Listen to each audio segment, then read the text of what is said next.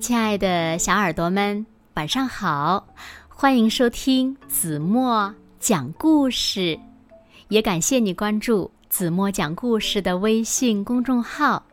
我是每天晚上为小朋友们讲故事的子墨姐姐。今天呀，子墨要为小朋友们讲的故事呢，名字叫做《渴望太阳的小房子》。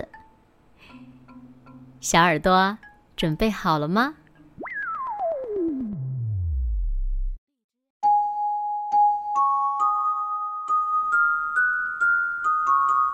在一座大城市里，有一座小房子。这座小房子呢，孤零零的生活在高楼大厦的阴影里。它的周围总是很黑很黑。小房子孤孤单单的，它很破旧，又没有人来。每一天，小房子都数着数来打发时间。它数排水管上停留的麻雀，它数楼梯上徘徊的流浪猫，它数老鼠洞里出入的老鼠，还数街上驶过的红色的汽车。有时候，他甚至会数天空上飘落的雨滴。不数数的时候呢，他就会留心地倾听街上传来的各种声音。人们不停地抱怨天气，连绵的阴雨让每个人的心情都不大好。他们有时抬起头看看天空，大家都在渴望着太阳的出现。小房子呀，知道很多事情，比如它知道雨，也知道雾，还知道灰蒙蒙的街道，还有屋顶上方那一块小小的天空。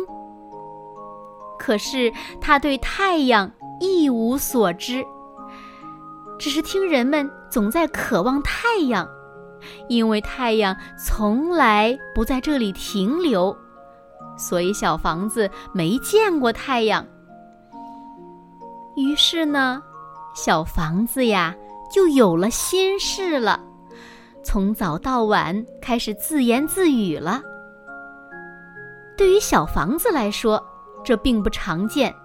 可是，小房子里没人住，他有大把大把的时间去自言自语。他想。人们张口不离太阳，这太阳一定很重要喽。可是太阳是什么呀？太阳长什么样呢？小房子开始想了。人们说太阳是黄色的，甚至是金色的。可是太阳长什么样呢？它是活的吗？它有手吗？有脚吗？有耳朵和尾巴吗？那是不是太阳和我长得一样呢？太阳是一所房子吗？嗯，是倒立的房子吗？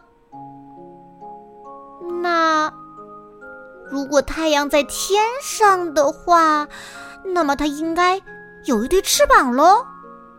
如果太阳会发光，那么它也许长得和灯泡一样。可是。如果太阳长得像灯泡，那为什么人们叫它太阳，而不叫灯泡呢？嗯，或者是长着翅膀的灯泡？要是太阳是毛茸茸的呢？那不然，它还有别的办法给人们带来温暖吗？嗯，像是一个棉靠垫，或者毛毛被一样。甚至燃烧我们吗？那太阳晚上去了哪儿呢？它到底在哪儿呢？今天的太阳和昨天的还是同一个吗？要是每天都有一个新的太阳，那怎么认识它呢？谁知道呢？也许不是只有一个太阳哦。也许每个人都有一个属于自己的太阳。小房子太想拥有一个属于自己的太阳了，可是想了这么久，这么久，太阳一直都没有出现。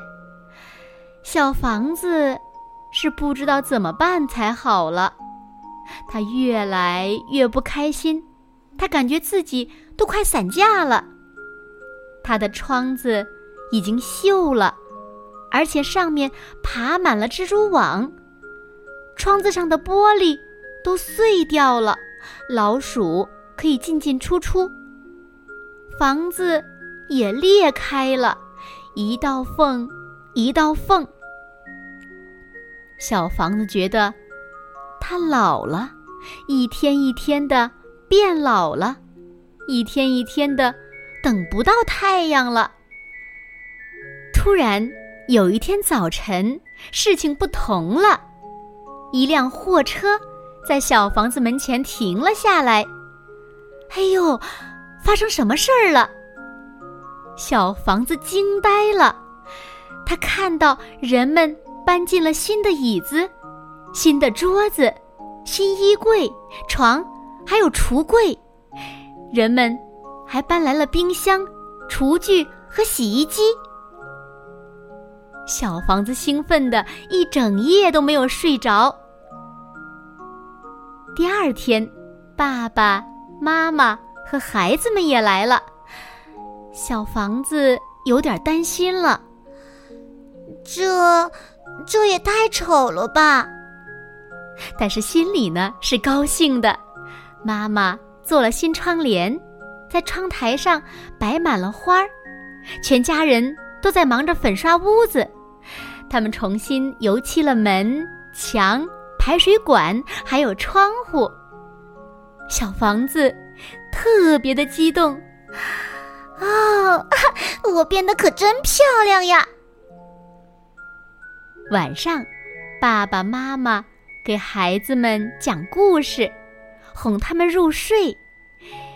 这一家人呢，有三个小宝宝，他们蹦蹦跳跳，走来走去。欢声笑语，慢慢的，房子也跟着他们沉沉的睡着了，而且做起了甜甜的梦。终于，小房子有了自己的太阳，在门上，小朋友画了一个金色的太阳送给他。毕竟，房子生来就不是要独自生活的。现在呀，他感觉到浑身都软软的，心里都热热的。